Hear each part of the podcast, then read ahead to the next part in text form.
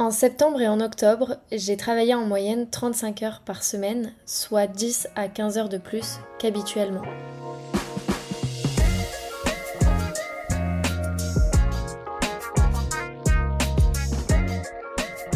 Bienvenue dans ce nouvel épisode de podcast. Je suis très contente de te retrouver. Euh, aujourd'hui, ça va être un épisode de vraiment chill, blablatage, retour d'expérience sur ce qui s'est passé pour moi ces derniers mois.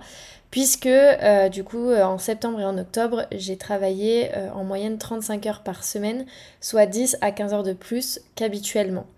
Pour te remettre un petit peu dans le contexte du pourquoi, du comment je me suis retrouvée à travailler autant, euh, c'est parce qu'en août 2023, euh, j'ai fini euh, la bêta test de ma version hybride pour la méthode optimaliste. Donc la méthode optimaliste, c'est mon programme d'accompagnement au slowprenariat que je développe depuis octobre 2022. Et donc cet été, j'ai fait une bêta test avec l'envie de développer un format hybride, mi-formation, mi-coaching. Et j'ai eu tout à créer de A à Z cet été, notamment la version 1 de la partie formation. Et alors ça, euh, ça m'a pris un temps déjà euh, pas mal conséquent. Euh, mais j'y reviendrai, j'expliquerai dans une newsletter très prochainement tout le process par lequel je suis passée pour créer cette formation, ce qui s'est passé, etc. donc si tu veux la recevoir, n'hésite pas à t'inscrire dans les notes de l'épisode. et donc fin août, je me suis retrouvée avec cette V1 finie, prête à lancer euh, pour une promo numéro 2. J'avais dans l'idée euh, de faire une deuxième promo du coup à partir de novembre jusqu'en février. Euh, et du coup, pendant les 15 premiers jours de septembre, je me suis attelée à récolter tout ce qui était témoignages, retours, etc. qui pour le coup ont été très très positifs.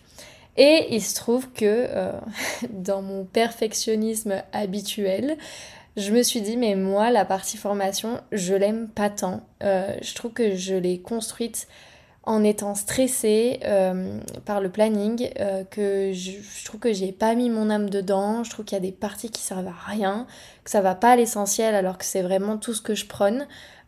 du coup, je me sentais très mal à l'aise de, de refaire un lancement avec cette partie formation dont j'étais pas du tout satisfaite. Donc, après m'être posé euh, la question pendant mille ans, enfin pendant deux semaines réellement, euh, de savoir si je faisais une V2 ou si euh, je lâchais avec mon perfectionnisme, je me suis décidée à faire une V2 et à ne pas attendre plus longtemps parce que bah, en fait la satisfaction de mes clients c'est ce qui compte le plus. Alors même si mes coachés ont été satisfaites, bah en fait je me suis dit je peux pas jouer avec ça.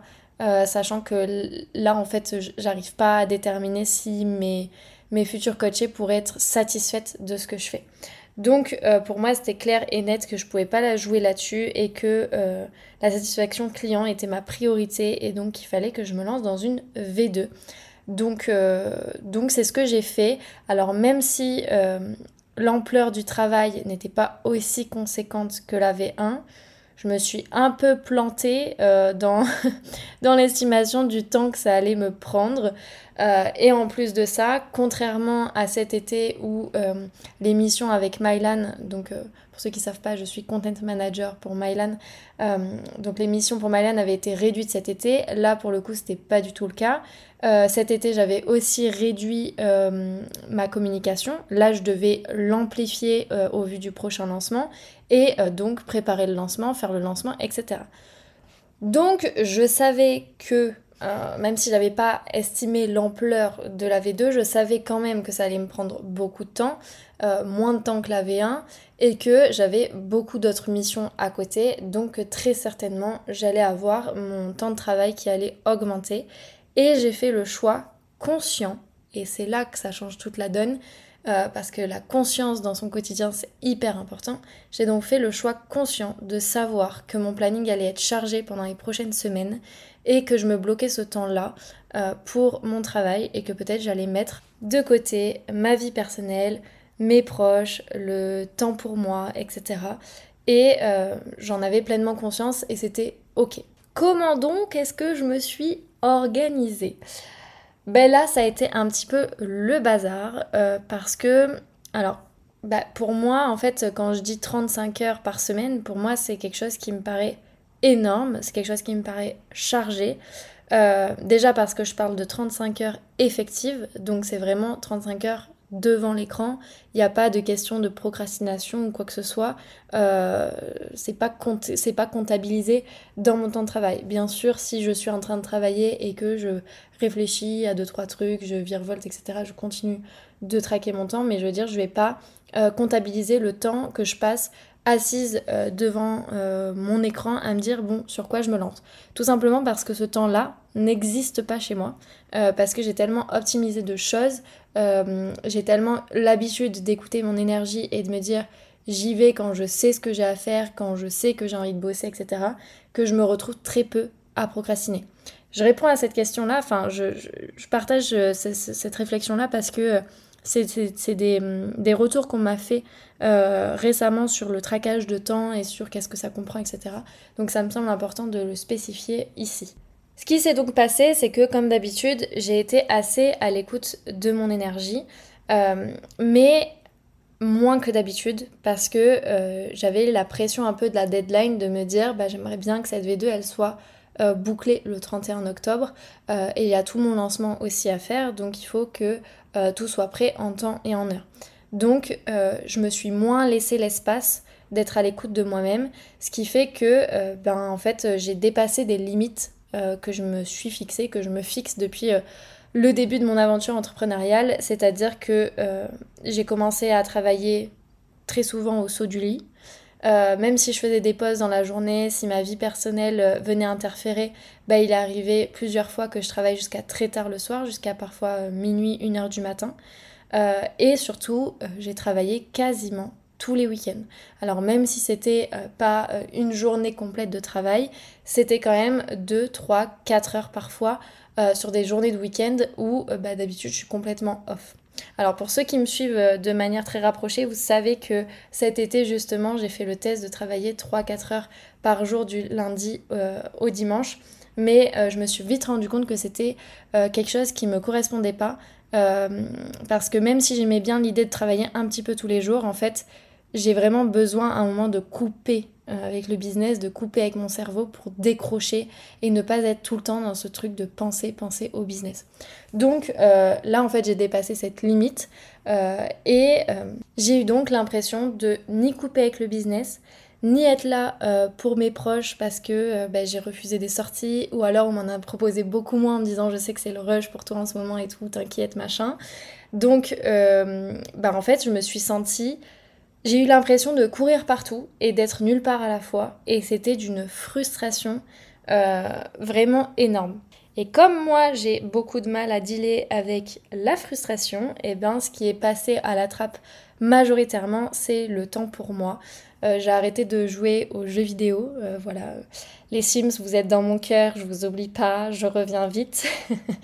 Euh, j'ai regardé beaucoup moins de séries, même si c'était quand même toujours là parce que c'est la manière pour moi de bien me reposer aussi à la fin d'une journée et de pouvoir me m'endormir calmement sans penser au boulot. mais j'ai beaucoup moins pris le temps de me poser, de me balader, de simplement réfléchir, de prendre du recul, etc. J'ai eu la sensation vraiment d'être un robot qui ne faisait qu'exécuter. Et en termes de ressenti, ça a été un mélange d'un peu tout. Pour être honnête, il y a toute une partie de moi qui a surkiffé, qui a adoré être autant dans l'action, être autant dans le boulot, etc. Pourquoi? Parce que je le sais, je suis une exécutante. Je suis quelqu'un qui peut euh, cravacher pendant super longtemps, qui peut euh, réaliser beaucoup de tâches en très peu de temps.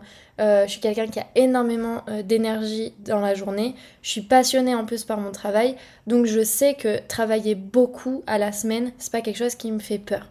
Euh, et parfois aussi, j'ai eu ce sentiment de reconnaissance, notamment quand euh, je réécrivais les leçons euh, de, de, la formation. J'avais quelques morceaux de piano dans les oreilles sur Spotify, j'avais lancé une petite playlist. et je me disais, putain, mais j'ai vraiment de la chance de faire ce que je fais, d'avoir ce métier et tout ça. Donc j'ai eu quand même ce truc-là de, de reconnaissance, de gratitude qui fait vraiment partie de mes valeurs et de mon quotidien. Et euh, le fait d'être autant dans l'action, d'être autant dans le faire, ça m'a fait du bien. Et ça, je trouve que c'est important de le reconnaître parce qu'en plus, on est tellement dans une société basée sur le faire que forcément, en fait, ben, il y, a ce truc, ce consensus un peu sociétal de euh, ah ouais, mais tu es en train de bosser, etc. Donc euh, vas-y, continue, c'est super bien, euh, tu, tu, fais ce qu'il faut, etc. tu participes à l'économie ou je ne sais trop quelles choses qui peuvent, qui peuvent être insufflées en termes d'injonction sociétale vis-à-vis du travail. Et à la fois, il y a eu toute une partie de moi où je me suis dit, mais ça résonne pas, ça va pas. Il y a eu des moments où j'ai été fatiguée, j'en pouvais plus. Euh, il m'est arrivé une ou deux fois de pleurer de fatigue et de me dire, mais vivement que ce soit fini, j'en peux plus. Euh, j'ai senti vraiment que je dépassais des limites, que je poussais mon corps euh, à tenir et à m'en donner plus. Et puis, euh, surtout, comme je disais, je me suis mise de côté, j'ai mis de côté certaines sorties, etc. Donc ça a amené beaucoup de frustration. Et ça, c'est vraiment quelque chose que je ne veux pas pour ma vie.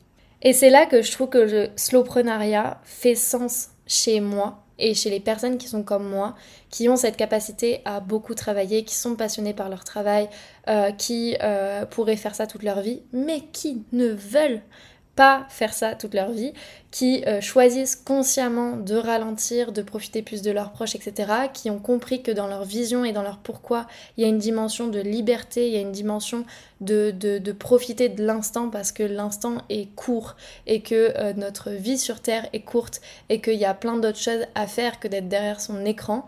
Et ça, vraiment, je me suis dit, mais c'est la raison d'être de qui je suis et c'est la raison d'être de mon business. Euh, le fait d'expérimenter ça, ça m'a aidé à me reconnecter à ma cible et à, la comprendre profondément, à ressentir les émotions qu'elle peut ressentir au quotidien. Et puis cette dualité de se dire, bah en fait j'adore ce que je fais, mais en même temps, bah je, ne peux pas, ou je suis pas en capacité à l'heure actuelle de ralentir. Euh, et en même temps, pourquoi faire? Parce qu'il y a eu beaucoup de ça aussi dans mes pensées. Euh, et là, ça est un peu le dilemme qui va se passer sur les prochaines semaines de de, réapprendre à ralentir, euh, de réapprendre à être dans l'être et pas dans le faire, euh, et d'accepter que, euh, bah, en fait, je suis pas une machine productiviste au quotidien et qu'il il y a plein d'autres choses qui font la richesse de ma vie autrement que par le travail. Cette expérience, en fait, elle m'a rappelé qui je suis. elle m'a rappelé que, que ce que j'aimais le plus dans la vie, c'était m'émerveiller, profiter, chérir, partager, échanger.